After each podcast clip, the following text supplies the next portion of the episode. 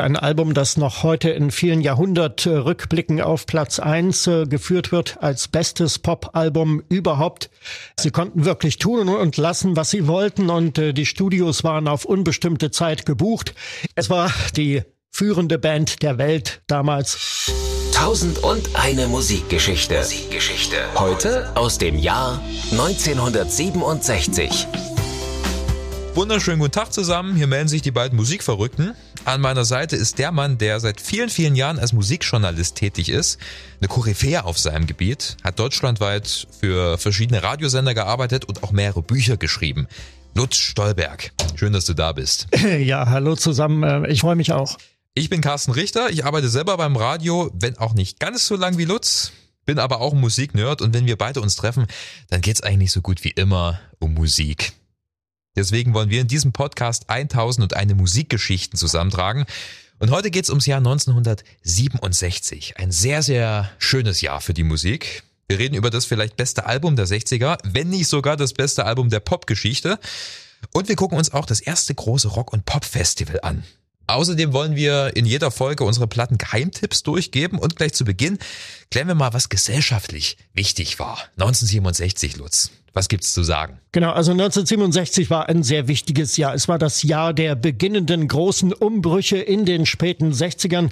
Der Vietnamkrieg, das dominierende Thema, der war nicht länger eine amerikanische Angelegenheit, sondern beschäftigte die ganze Welt und rief eine breite Protestbewegung auf den Plan unter anderem in West-Berlin, die Antikriegsbewegung, der Sozialistische Deutsche Studentenbund mit Rudi Dutschke, die Ermordung von Benno Ohnesorg, dem äh, Studenten bei der Anti-Schah-Demonstration mhm. am 2. Juni ja, dann haben wir den Sechstagekrieg, in dessen Folge sich Israel also zur Wehr setzte ja. gegen ähm, arabische Staaten und äh, ein Teil von Jerusalem, die Jerusalemer Altstadt mit dem Heiligtum, die Klagemauer wieder eroberte, auch ein ganz wesentliches Ereignis damals. Nicht nur politisch, revolutionäre Stimmung, sondern auch kulturell. Summer of Love fällt mir da ein. Ja, das ist richtig, genau. Und damit war also der Hippie-Sommer gemeint. Das ist übrigens äh, kein Sammelbegriff, der irgendwie später dem Ereignis überschrieben wurde, sondern der Summer of Love, der Sommer der Liebe, wurde damals direkt ausgerufen im Frühjahr 1967 in San Francisco, wo im Golden Gate Park die großen Happenings stattfanden, die Sit-ins, die Be-ins und so weiter und die großen Freiluftkonzerte mit Grateful Dead oder auch Jefferson Airplane. Yeah. Wie kam es denn eigentlich dazu, dass kulturell auf einmal so dermaßen viel passiert ist, zu, zu, dieser kreativen Explosion? Ja, zum einen hat natürlich die Rockmusik dazu wesentlich beigetragen, ja. dass sich also viele Musiker entfalten konnten. Und äh, insbesondere was die Hippie-Bewegung anbelangt, die hatte sich eigentlich schon seit 1964, 65 herausgebildet. Das lag zum Teil an dem schönen Wetter in San Francisco, dass es dort so herrlich war. Und ähm, ja, viele Jugendliche dorthin pilgerten und wesentliche Impulse gingen ja auch von der Berkeley-Universität aus, also der kalifornischen Universität, wo sich auch die Antikriegsbewegung herausbildete, verbunden eben mit dieser Traumbewegung, die von einer besseren Welt und vom Frieden, vom ewigen Frieden träumte. Ja, wenn du von Berkeley sprichst, dann denke ich an LSD. Ja, natürlich, klar. Da gab es Timothy Leary, yeah. den äh, berühmten LSD-Papst, der also predigte Turn on, Tune in, Drop out. Ähm, ja, man wusste wahrscheinlich damals noch gar nicht um die gefährlichen Folgen, die LSD auch haben konnte, im, wenn man einen sogenannten schlechten Trip zum Beispiel erwischt hatte.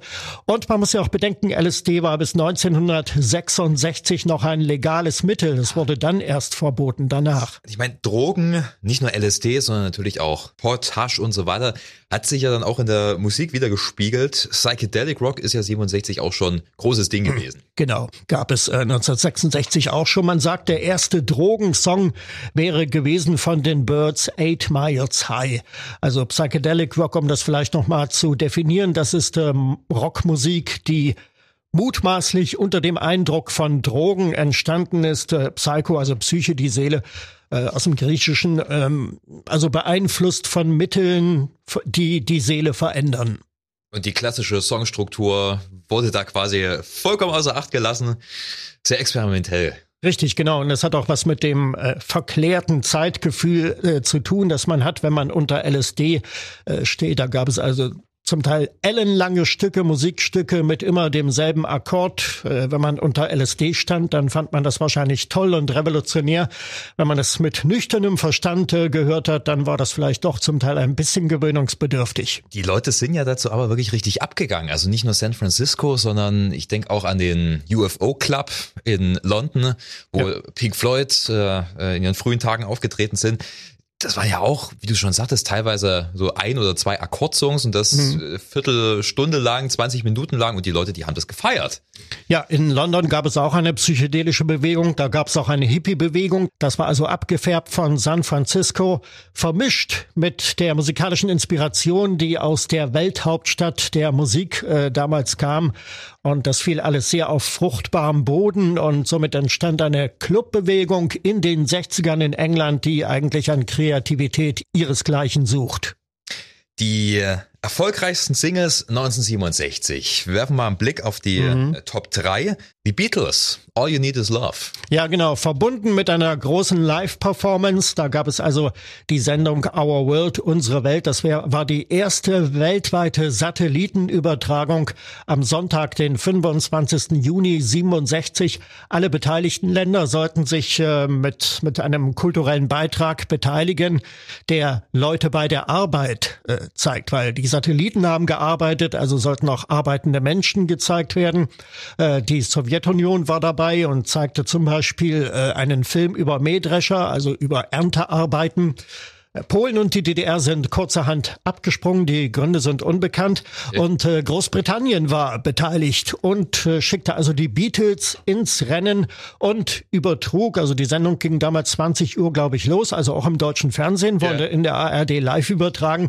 Und so kurz nach 21 Uhr wurde dann in die Abbey Road ins Studio 1, das ist das ganz große Studio, äh, geschaltet. Dort und da waren also die Beatles mit äh, Swing-Orchester ja. dabei, äh, All You Need Is Love aufzunehmen. Das wurde also weltweit übertragen. Es waren viele Zeitgenossen der Beatles und Freunde anwesend. Marion Faithful, Mick Jagger, äh, Keith Moon von den Who war dabei und viele, viele andere. Beatles bei der Arbeit, herrlich. Ähm, Platz zwei der erfolgreichsten Singles, äh, The Monkeys, I'm a Believer. Ja, die Monkeys, das war die weltweit erste gecastete Boyband, wenn wir denn so wollen.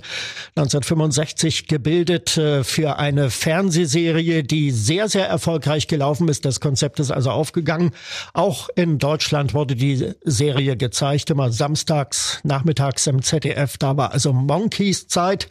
Und äh, ja, für die Songs wurden zum Teil Studiomusiker herangezogen. Es haben also nicht alles die Monkeys selbst verbrochen, aber ein bisschen Ahnung von Musik hatten sie auch. Und äh, die Serie war ein Knaller und der Soundtrack, also die Musik, die die Monkeys dazu veröffentlicht haben, ebenfalls. Klar, sind ja auch verdammt gute Popsongs, darf man nicht außer Acht lassen. In der Tat, ja. Äh, Platz eins, Procol Harum, Whiter Shade of Pale. Ja, ist wirklich ein revolutionäres Stück Musik, in dem eigentlich äh, zum ersten Mal so richtig klassische Töne in der Rockmusik verarbeitet wurden.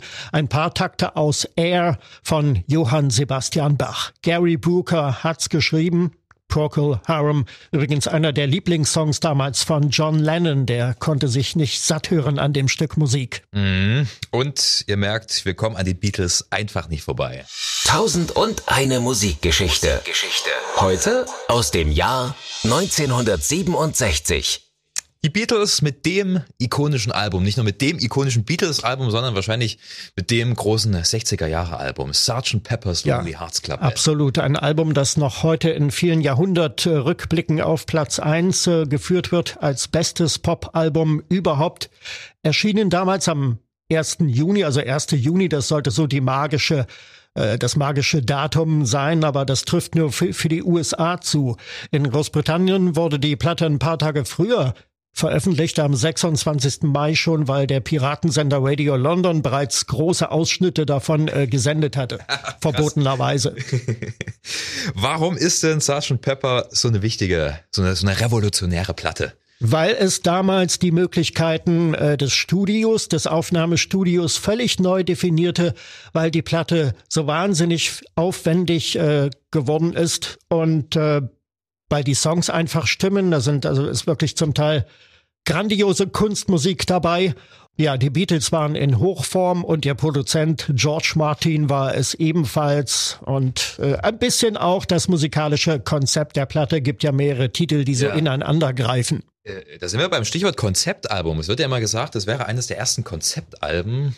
Einige sagen ja, andere sagen nein. Was meinst du? Also musikalische ist es natürlich auf jeden Fall ein Konzept. Nicht nur durch die Verbindung einzelner Songs, weil, sondern auch weil Pepper beim Hören so eine gewisse Eigendynamik äh, entwickelt, die man gar nicht genau definieren kann und die sich dann in diesem grandiosen Finale A Day in the Life auflöst. Also wenn man Pepper hört, dann ist das immer wie ein Geschwindigkeitsrausch durch grandiose Songs, aber inhaltlich äh, bilden die Songs kein Konzept. Also die Grundidee war, ähm, da ja die Beatles nicht mehr auf Tour gingen, keine Live-Konzerte mehr gaben, ähm, die Platte auf Tour zu schicken gewissermaßen, aber nicht unter dem Namen Beatles, sondern eben halt unter dem Namen Sgt. Pepper's Lonely Hearts Club Band, eine Erfindung von Paul McCartney, weil lange Bandnamen damals so in waren.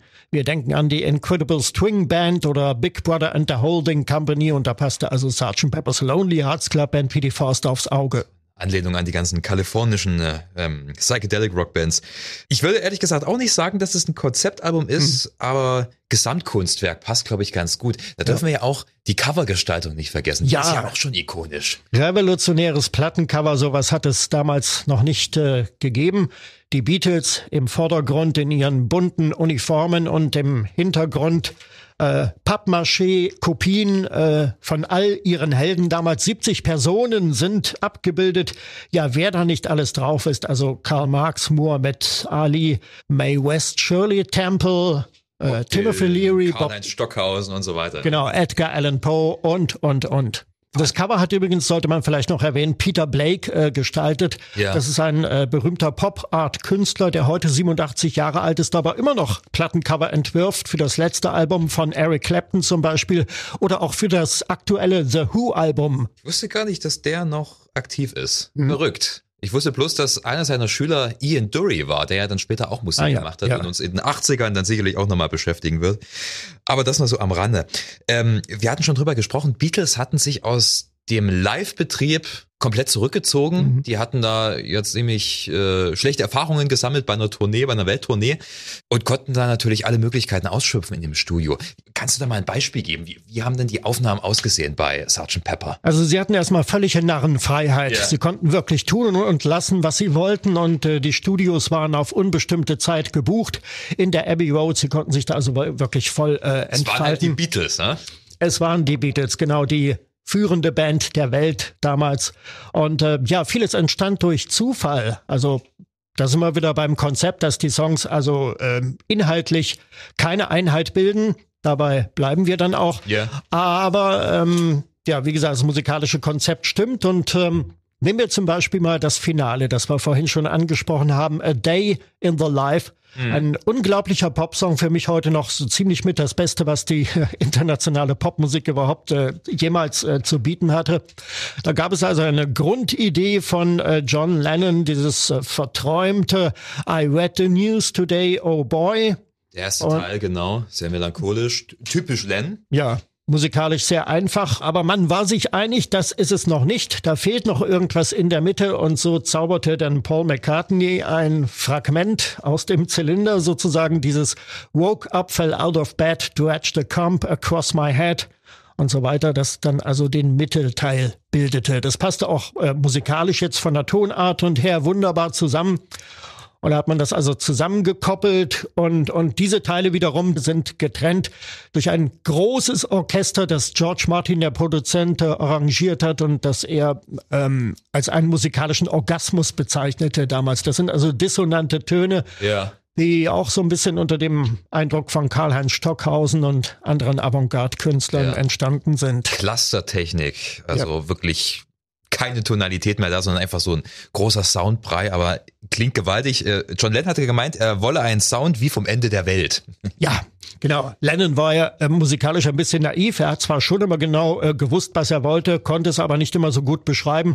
Und von Musiktheorie mit Verlaub, da hat er überhaupt keine Ahnung gehabt. Man darf nicht mhm. vergessen, damals gab's noch keine, keine 16-Spur-Bandmaschinen, keine 16-Spur-Mixer, sondern teilweise bloß 4-Spur-Bandgeräte. Also man konnte maximal vier ja. Spuren aufnehmen und musste dann erstmal so einen Grundsound aufnehmen, Schlagzeug, mhm. Bass, ein bisschen Gitarre, das dann auf ein Band überspielen genau. und dann aufs nächste und, und zum Schluss noch Orchester. Ja. Also Hut ab, dass die da so einen fetten Sound hingekriegt Und äh, auf diese Weise ist Sgt. Pepper entstanden, das vielleicht weltbeste Album. Man glaubt es kaum, ja. Not machte erfinderisch oder beziehungsweise man hatte ja die Not noch nicht, man konnte es eben einfach nicht anders. 1967 sind ja auch noch viele andere ikonische Alben rausgekommen. Wir nennen sie mal ganz kurz. Das Debütalbum von Doors, äh, oh ja. Jimi Hendrix Experience, Pink Floyd mit ihrem Debüt, The Who mit The Who Sell Out oder ja. auch Jefferson Airplane mit Surrealistic Pillow. Über die sprechen wir vielleicht mal noch in einer anderen Folge. Wir versammeln jetzt lieber mal ein paar richtig große Bands auf einen Haufen für das nächste Event. Tausend und eine Musikgeschichte. Geschichte. Heute aus dem Jahr 1967. Und da sind wir beim Monterey Pop Festival, eines der, der ersten großen genau. Rockfestivals. Der Mutter aller Festivals auch gewissermaßen. Ja. Ja, hat gedauert vom 16. bis 18. Juni, also es wenige Tage nach Sgt. Pepper ähm, erschienen damals. Und ähm, Musikfestivals hat es davor auch schon gegeben. Das Newport Folk Festival zum Beispiel oder eben dort in Monterey ein Jazz Festival, das auf dem dortigen Fairground äh, stattgefunden mhm. hat, wo dann auch Monterey Pop abgehalten wurde. Und äh, ich habe neulich mal geguckt im Internet, äh, das hat sich baulich überhaupt nicht verändert dort. Also der Fairground, äh, wo immer noch ähm, jährlich Festivals stattfinden nach wie vor das Jazz-Festival und mehrere Pop-Festivals hat es auch schon wieder gegeben. Sieht noch aus wie damals 1967. Ja, das war also eine revolutionäre Tat auf jeden Fall, weil es hatte davor noch nie ein Pop-Festival, also ein Festival für Pop- und Rockmusik gegeben. Insofern war das ein Experiment, das voll aufgegangen ist ich glaube, es gab immer so ansatzweise ein paar Events, aber das waren im Prinzip auch bloß so sehr schlecht organisierte Konzerte. Also zum Beispiel das KFRC Fantasy Fair and Magic Mountain Music Festival mhm. gab es eine Woche vorher. Äh, von einer Radiostation organisiert, aber es hat trotzdem nicht diese Ausmaße von Monterey gehabt. 90.000 Leute sind wohl, glaube ich, dort gewesen.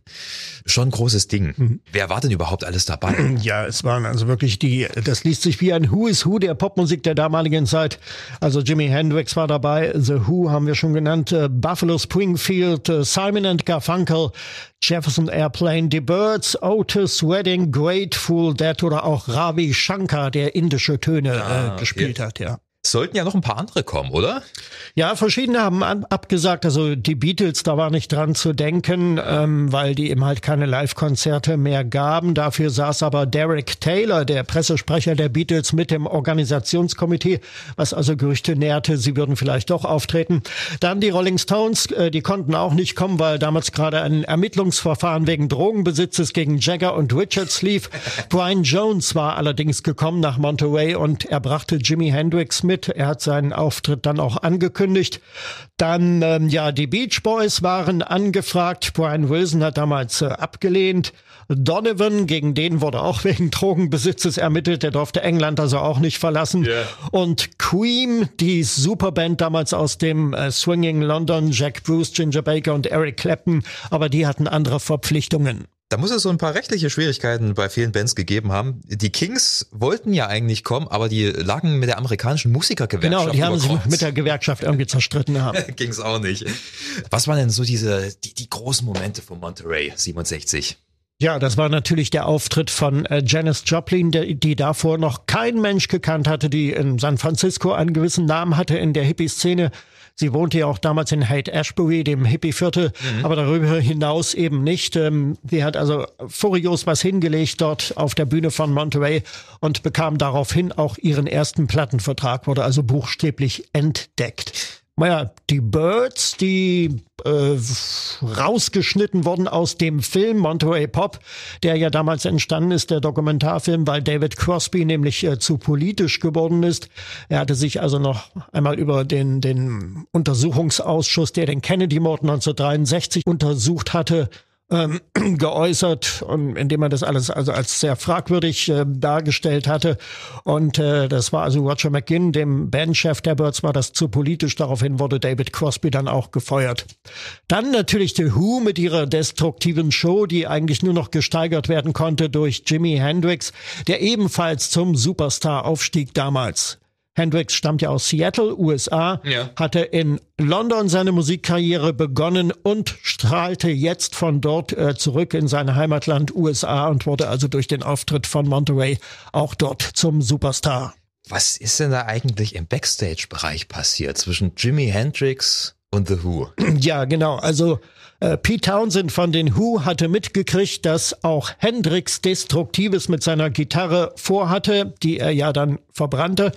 Und äh, das gefiel ihm überhaupt nicht. Und ähm, die beiden sind aneinander geraten leicht. Und da kam dann also schlichtend kam dann John Phillips von den Mamas and Papas vom äh, Organisationskomitee hinzu yeah. und warf eine Münze, wer denn nun äh, zuerst auftreten durfte. Und da haben also The Who gewonnen, die also vor Hendrix auftraten, ihr Equipment äh, zerstörten und damit nachhaltig Eindruck schindeten. Und danach kam dann Jimi Hendrix, dessen Auftritt aber, wie wir wissen, auch in die Geschichte eingegangen ja, ist. Muss man zu seiner Ehrenrettung sagen. Er hat es halt auf eine andere Art und Weise gemacht. Also das Ding hat zwar gebrannt, ja. die Gitarre, aber er hat das ja eher wie so ein Voodoo-Priester gemacht, während The Who mehr so die britischen Krawallbrüder waren. Ja, genau. Äh, interessanten Fakt, den ich auch gar nicht wusste, den ich, äh, über den ich neulich zufällig gestolpert bin. Robert Moog, der Elektropionier. Mhm. Heutzutage kennt man die ganzen Moog-Synthesizer. Damals waren die noch nicht so bekannt, ja. aber ähm, er hatte Monterey auch viel zu verdanken. Hast du das gewusst? Ja, ja, ja, der hatte einen Infostand gehabt, wo er also seine elektronischen Geräte da vorführte und das war natürlich für viele Bands, die dort anwesend waren, für viele Musiker ein gefundenes Fressen, die sich darüber informierten und man sagt, dass also auch dadurch durch Monterey der Moog-Synthesizer verstärkt Einzug in die Rockmusik gehalten hat. Das Monterey Pop Festival, großes Ereignis 1967. Wir kommen zu unserer letzten Rubrik und zwar unsere Platten-Geheimtipps. 1967. Hm. Die ikonischen Alben hatte ich vorhin schon genannt, aber was hat man denn vielleicht nicht unbedingt auf dem Schirm? Also mein Geheimtipp ist äh, das Album mit der großen Banane vorn auf dem Cover, mhm, ja. die von Pop Art Papst Andy Warhol entworfen wurde. In den ersten Auflagen äh, des Albums konnte man die auch abziehen, die Bana Banane. Yeah, Viel yeah. wichtiger ist aber die Musik, die da drauf ist. Das war nämlich eine New Yorker Band, die mit der kalifornischen Hippie-Szene wenig am Hut hatte. The Velvet Underground von Andy Warhol auch gecastet und äh, gesponsert. Mit der Sängerin Nico damals, und so heißt die Platte denn auch The Velvet Underground and Nico. Nico, äh, deutsches Model aus Köln, dort yeah. geboren. Christa Pefken, bürgerlicher Name, die später auch, ähm, naja, so im musikalischen Underground Erfolge feierte. Sie war da damals, also konnte eigentlich überhaupt nicht singen, die Frau, aber irgendeine Ausstrahlung hatte sie dann eben doch und äh, hat ja, mit Velvet Underground diese Platte aufgenommen. Ich muss ehrlich sagen, ich glaube, sie hat auch nie singen gelernt, oder? Nee, hat ich habe mir neulich ja. mal ein paar spätere Stücke von ihr angehört. Äh, schöne Musik, aber singen, nein. Du sagtest gerade, die hat nicht so viel mit den Westküsten-Hippies zu tun. Das war halt wirklich so die Ostküsten-Avantgarde. Ja, was, war der große, was war der große Unterschied? Naja, es ähm, ging zum Teil sehr ins Expressionistische. Es war also nicht dieser Psychedelic Rock von yeah. der Westküste, sondern da gab es zum Beispiel ein Stück Heroin auf äh, der Scheibe. Ja, das stimmt. geht über sieben Minuten. Das äh, fängt äh, recht äh, nett an und dann wird es also richtig expressionistisch mit schreienden Gitarren und äh, entsetzlich anzuhören. Und ich glaube, das war der Unterschied diese, diese wuchtigen Sitar-ähnlichen Drown-Sounds. Das war Velvet ja. Underground in den frühen Tagen nicht. Bei mir geht's ein bisschen harmonischer zu. Also ich bin in der Westküstenszene und zwar bei der Band Love mit ihrem dritten Album Forever Changes. Eine Band, die jetzt auch nicht so viel mit den Hippies zu tun hatte. Dafür waren sie einfach viel zu zynisch, viel zu düster, was ihre Texte betrifft. Die haben eine Mischung gemacht aus Rock, Folkpop und einer sehr, sehr feinen Orchesterbegleitung auf ihrem dritten Album. Das ist wirklich wunderbares Stück Songwriting. Muss man sich unbedingt mal reinziehen. Also dafür, dass die Heroin reingeballert haben wie nichts Gutes in ihrer Villa, wo sie sich zurückgezogen hatten, ist es wirklich äh, äh richtig schön ausgewogenes Stück Musik, was da rausgekommen ist. Kann ich sehr ans Herz legen. Mhm. Ist halt vor allem im europäischen Raum nie so ein großer Hit geworden. Aber selbst in Amerika war das, glaube ich, auch nicht ein großes Ding. Aber lohnt sich. Wie so vieles aus dem Jahr 1967, aber dazu kommen wir dann wahrscheinlich mal in einer anderen Folge, lieber Lutz. Wir Ja, sind durch. für Lieber heute. Carsten, hat Spaß gemacht. Mal sehen, wo uns der Zufallsgenerator dann in der nächsten Folge verschlägt. Danke fürs Zuhören. Bis später.